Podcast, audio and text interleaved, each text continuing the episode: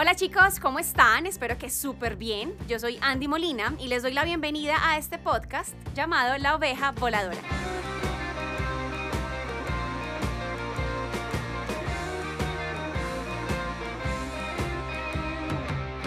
Bienvenidos a este episodio de La Oveja Voladora y como siempre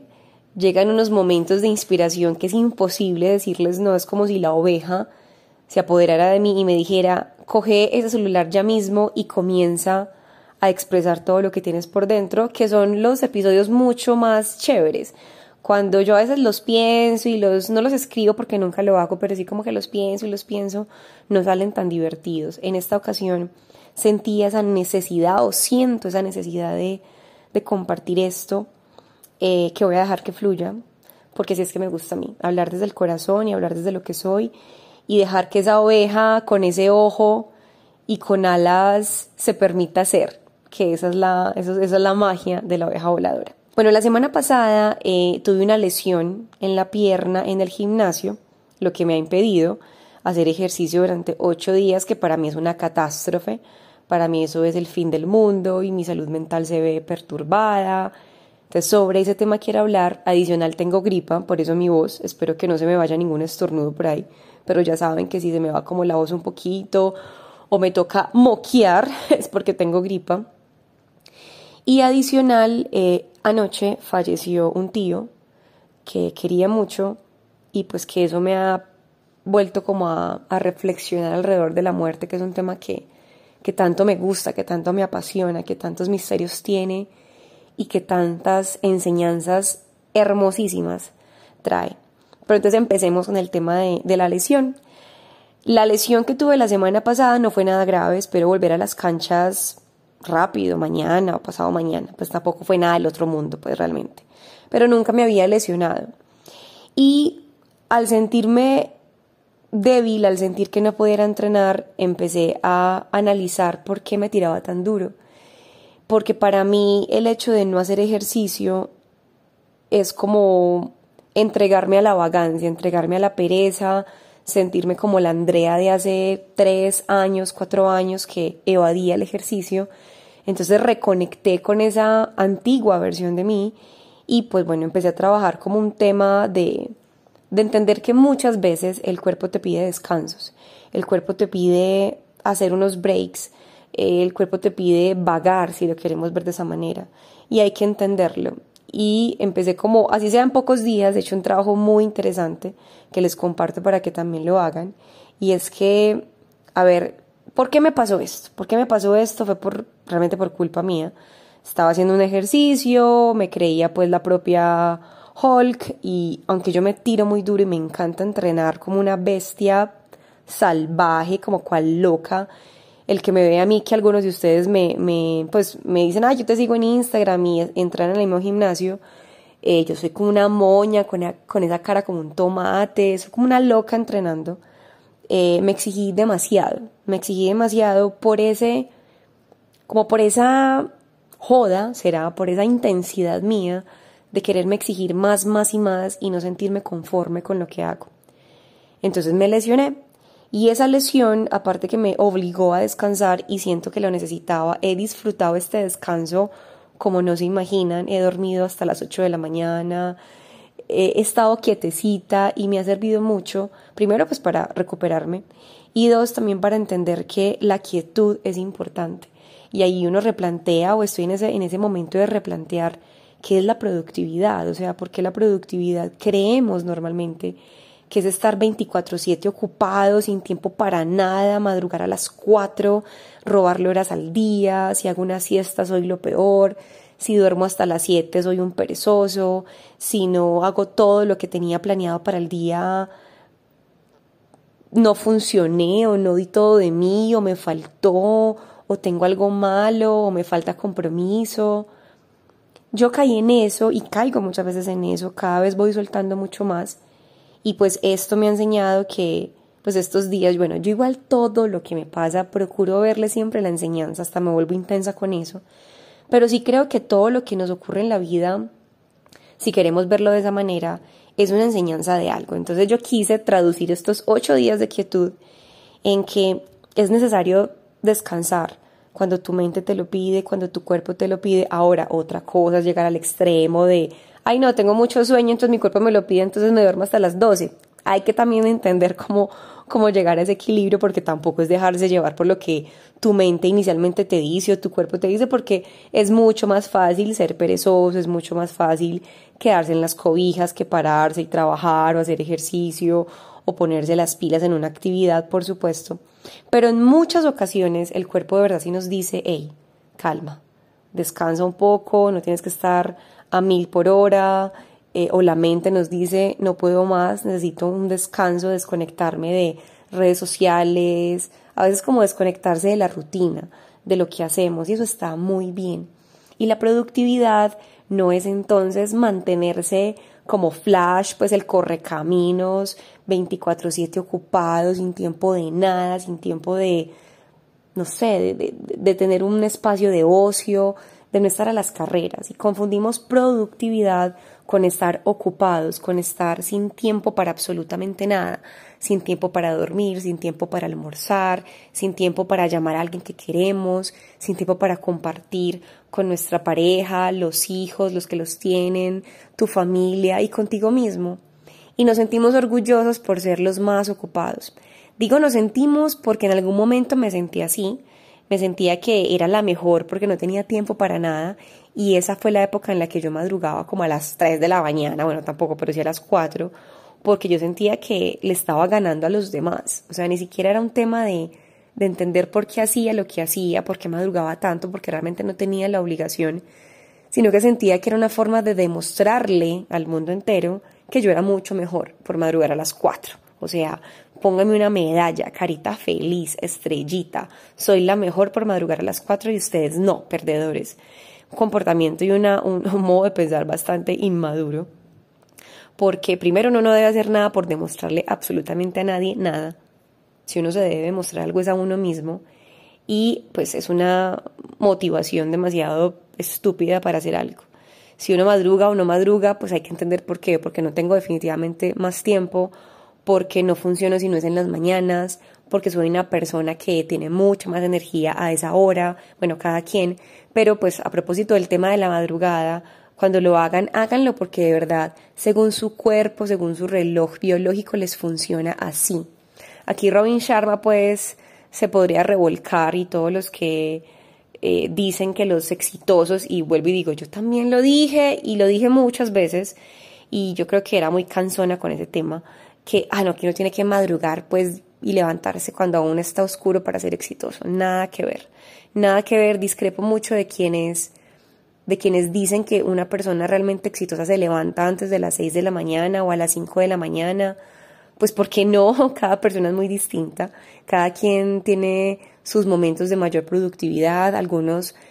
yo por ejemplo me duermo muy tarde y aún así madrugaba mucho y eso no es bien, eso no está bien, eso es atentar contra tu salud porque dormir es súper importante. Eso de no, yo le quito horas al día, yo solo duermo cuatro horas porque cuando me muera voy a dormir toda la vida, pues hombre, mmm, sí, no, sí, no, que bueno no tener que dormir tanto para poder aprovechar más el día, pero resulta que dormir lo que tú necesitas, que pueden ser 6, 8, 9, 10 horas, pues es lo que tu cuerpo requiere y tu cerebro para descansar, para que estés mucho más activo, para que tengas mucha más energía. Entonces dormir no es una pérdida de tiempo. Cuando tú duermes, tus músculos se reparan, tu cerebro descansa, tu cuerpo también recibe ese ese, ese, ese, esa desconexión necesaria para que el día siguiente puedas estar mucho más alerta, estés más saludable, te sientas mejor. Entonces, si estamos buscando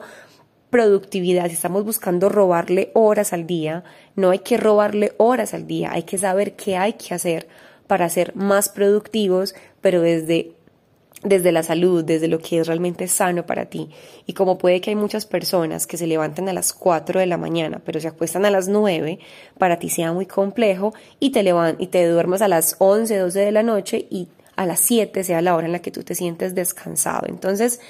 el tema de madrugar o no antes de que salga el sol y solamente los exitosos son quienes hacen eso. Entonces, lo que dice Robin Sharma en su famoso libro, El Club de las 5 de la mañana, y mucha gente que establece eso, pues bueno, la razón es, pues, o sea, ¿por qué? porque alguien más exitoso es quien menos duerme, porque alguien exitoso es el que se levanta a las 5 de la mañana. Eso no dice absolutamente nada de tu éxito, ni de tu fracaso, ni de si eres emprendedor, comprometido, disciplinado, lo que sea.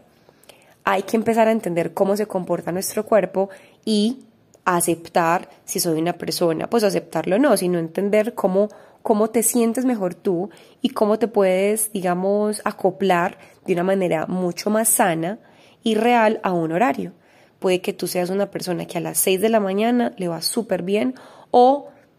que te levantes a las 8 de la mañana esa sea tu hora de levantarte. Que los demás digan lo que digan, en fin, eso no importa, es como tú te sientas. Claramente hay extremos, pues no, no va a decir uno, ay no, qué bueno levantarse a las 12 del día, tampoco hasta allá, pero sí entender que el cuerpo necesita entre 6, 8 horas de descanso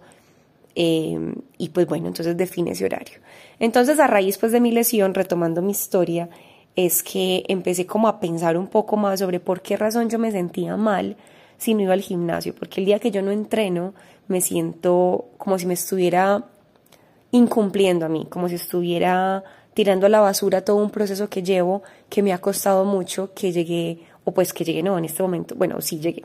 porque hacía un tiempo no me gustaba, pero ahora amo entrenar. Eh, es un espacio para mí súper importante. Obviamente el ejercicio te libera endorfinas y eso hace que te sientas mucho mejor, que estés motivado. Entonces para mí cuando estoy aburrida, ir al gimnasio me sirve. Cuando estoy feliz, con mayor razón, porque entreno el triple de duro. Y es, es regalarme un momento que, que para mí significa muchísimo. Por eso yo hablo tanto del ejercicio. Y me gusta, bueno, tanto no, pero sí me gusta compartir ciertas cositas de lo que hago, de lo que he aprendido. Porque, porque el ejercicio hace mucho más por ti que solamente lo físico. Entonces, eh, ya llegué a un punto en donde si no voy, me siento muy mal y, me empiezo a tirar duro y empiezo a sentir que, que no sirvo para nada, que soy una perezosa, que soy una vaga. Pero entonces en, este, en esa situación lo que la vida me, me enseñó y así como lo quise pues ver, y es que, bueno, no es que fuera una vaga, es que realmente necesitaba descansar.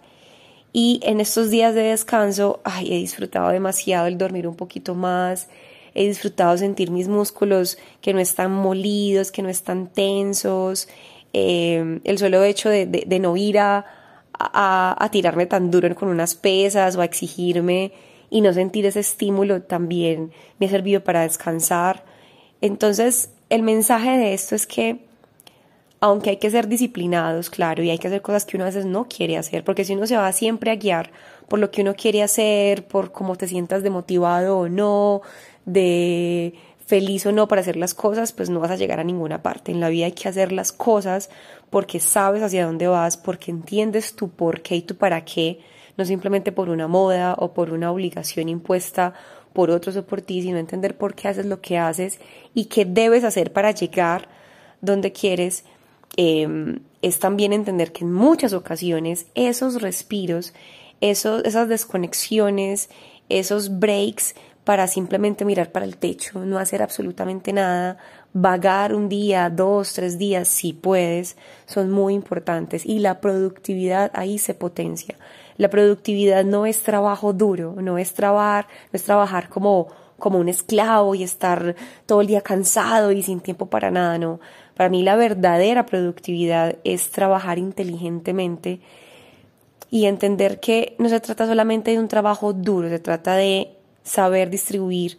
las actividades durante el día, planificar, darte espacios para ti, para, para mover el cuerpo, para descansar, para tener un espacio de ocio, para poder alimentarte bien. Entonces a veces creemos que el corre-corre nos hace unas personas supremamente comprometidas. Y ahora, aclaro, paréntesis, hay muchas personas que por más que quisieran no pueden desconectarse. Eso lo entiendo, porque reitero, lo viví. Pero en la medida que uno pueda y si tú puedes organizar tu día de tal manera que puedas dedicarle tiempo a todo, obviamente priorizando, y que entiendas que los momentos de, esparcimiento, de, de ocio, de no hacer nada, de entre comillas vagar, también son productividad, porque muchas veces nos sentimos mal por eso, nos sentimos mal por decir un día los que podemos hacerlo porque somos independientes, porque no trabajamos en empresa, como bueno, hoy jueves en la tarde quiero ah, quiero tirarme la cama y descansar desde las 3 de la tarde, o sea, no quiero trabajar más, ya trabajé lo que tenía que trabajar, creo que tengo el espacio para hacerlo porque no tengo reuniones. Y cuando uno lo hace, uno es como, ay no, soy lo peor, soy una vaga, soy una perezosa, irresponsable, miro el celular y la gente está trabajando y yo aquí viendo una serie en Netflix y nos, nos empieza a entrar ese, ese sentimiento de culpa. No, hay que, hay que hacerlo claramente de manera responsable, ¿cierto? Pero sí hay que escucharse bastante y empezar a replantear qué es la verdadera productividad. Porque la productividad, reitero, no se trata de ser más ocupado que el presidente, no se trata de no tener tiempo para nada. Cuando eso pase es que realmente algo grave está sucediendo en tu vida. No estás sabiendo distribuir las cosas, estás invirtiendo tu tiempo en 80 actividades que deberías entonces priorizar y decirle algunas que no. Aunque hay gente que le gusta vivir así, yo la verdad eh, no entiendo cómo alguien disfruta, obviamente eso es de gustos, estar ocupado 24/7 y no tener tiempo para absolutamente nada, ni para contestar un mensaje, ni para nada. Uy, no, o sea, la verdad es que eso, ese tipo de vida no me gusta, me gusta más la vida equilibrada, donde hay tiempo para absolutamente todo. Entonces, este tema de la lesión, de la gripa, que me ha permitido estar encerradísima en mi casa, me hizo reflexionar alrededor de la productividad, como uno debe buscar un equilibrio y cómo los momentos de desconexión son supremamente importantes para recargarse, para retomar, para analizar también ese ritmo de vida tan ajetreado, tan movido, tan acelerado, que a veces nos tiramos exageradamente duro. Y reitero, aunque es muy bueno exigirse, retarse, tallarse, a mí me gusta porque me encanta salirme de la zona de comodidad, también es bueno abrazarse un ratico, mimarse, darse momentos de esparcimiento, de puro relax,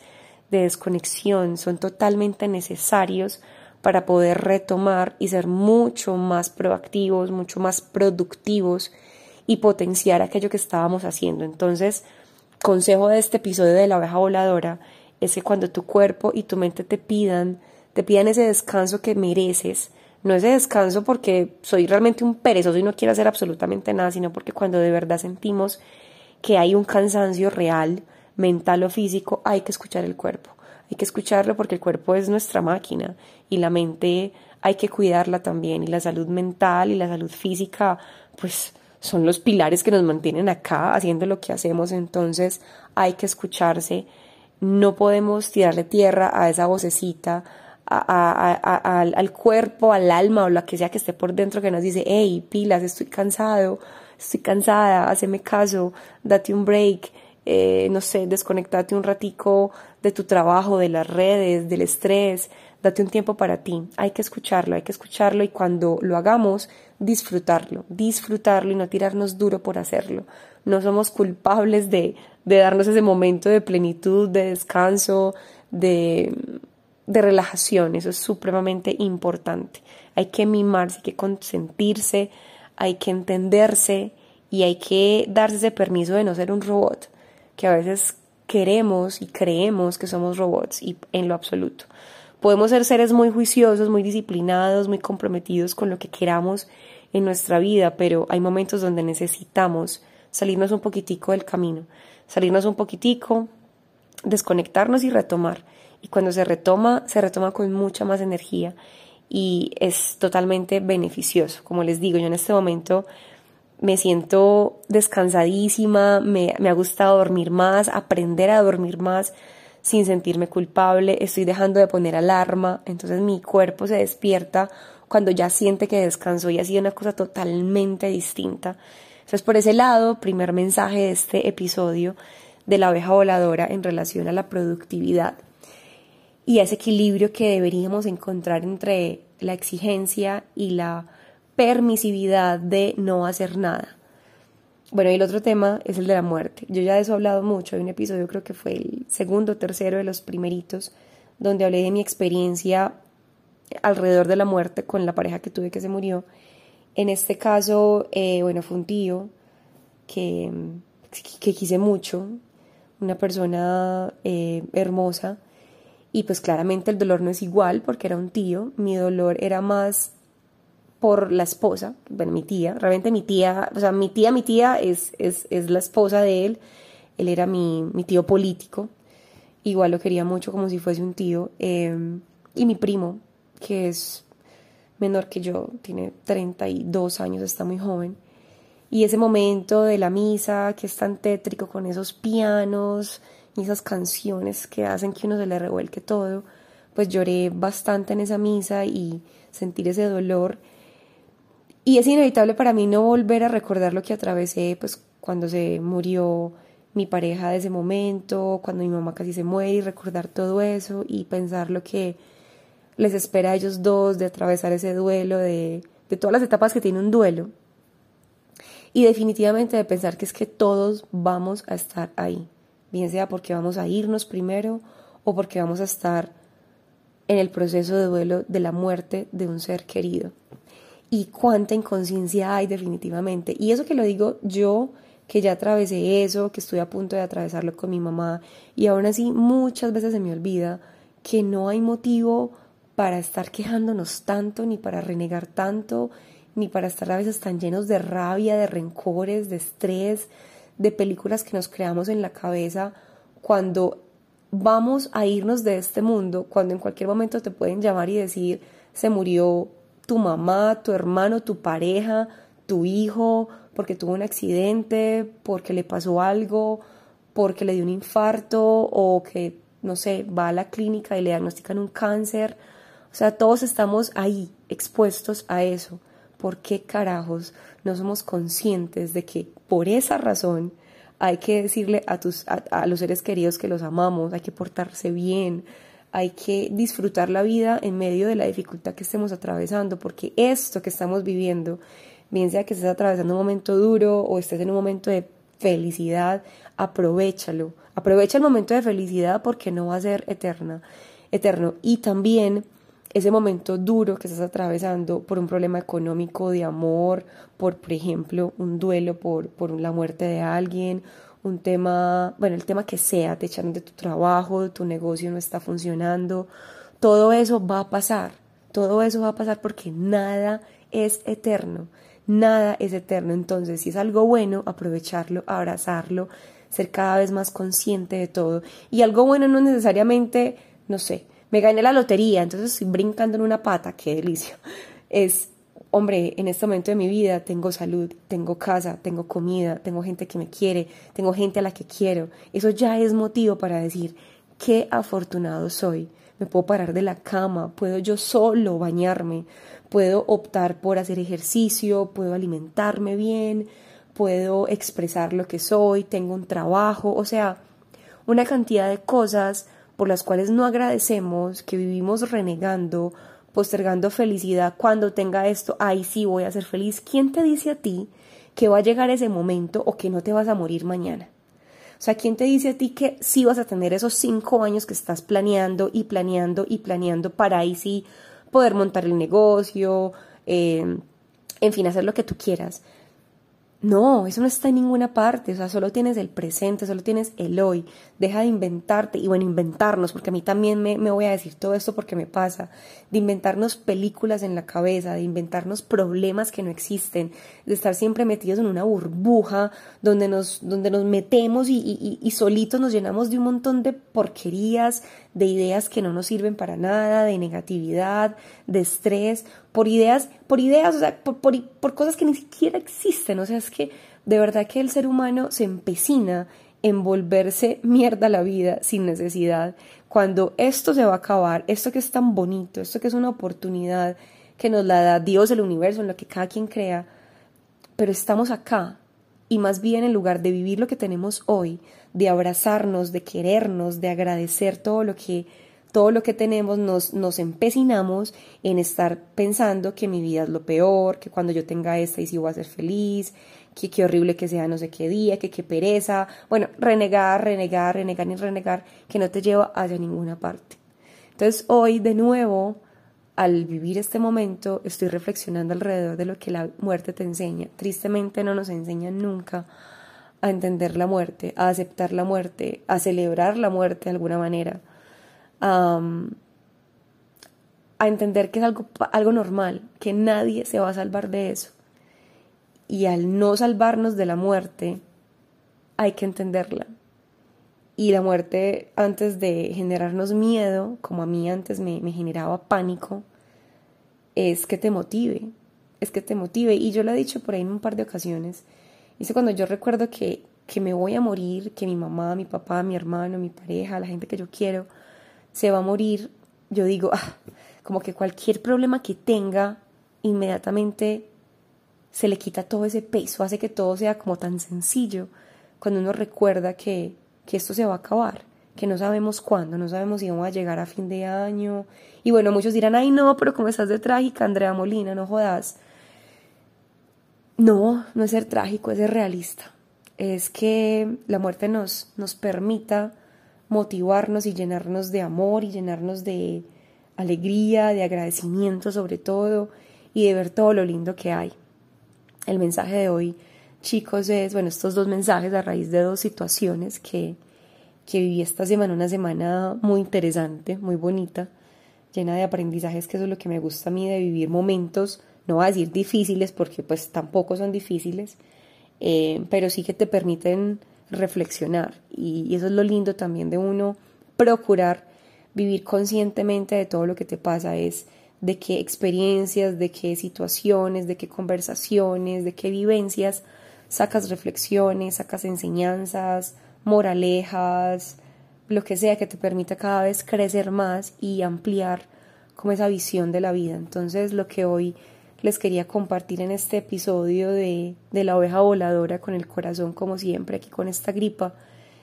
es que, mm, bueno, por un lado, que la productividad no es estar ocupado 24/7 sin tiempo para absolutamente nada. Si es tu caso, replantea si realmente es, es, es, bueno vivir así, sin tiempo para ti, sin tiempo para tu familia, sin tiempo para tu cuerpo, para tu mente, y qué cambios deberías adoptar y que si sientes un momento de, de, verdad que necesitas descansar, desconectarte, hazlo, hazlo y date ese momento para ti, que es importante, no te tires duro como yo suelo tirarme, aunque cada vez he ido aprendiendo mucho más a darme esos espacios, no por vagancia pura, sino por necesidad física y por necesidad mental de darme un espacio de, de descanso y de relajación. Y adicional, pues a raíz de, de la muerte de este familiar y es recordar que estamos acá un rato, que no sabemos hasta cuándo,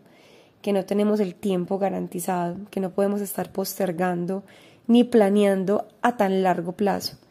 que hay que decirle a los seres que queremos que los queremos, que hay que procurar ser la mejor persona, que, que es una oportunidad muy linda que tenemos en la mano y que la desperdiciamos viviendo en el futuro, en un futuro que no ha llegado, en un futuro que no existe, que solo existe la hora. Así que con esos dos mensajitos termino este episodio de la oveja voladora con todo el amor del mundo. Hemos llegado al final de este episodio y les quiero agradecer enormemente por compartir este espacio de buena vibra, de energía y los invito para que se conecten y no se pierdan el próximo episodio de la oveja voladora.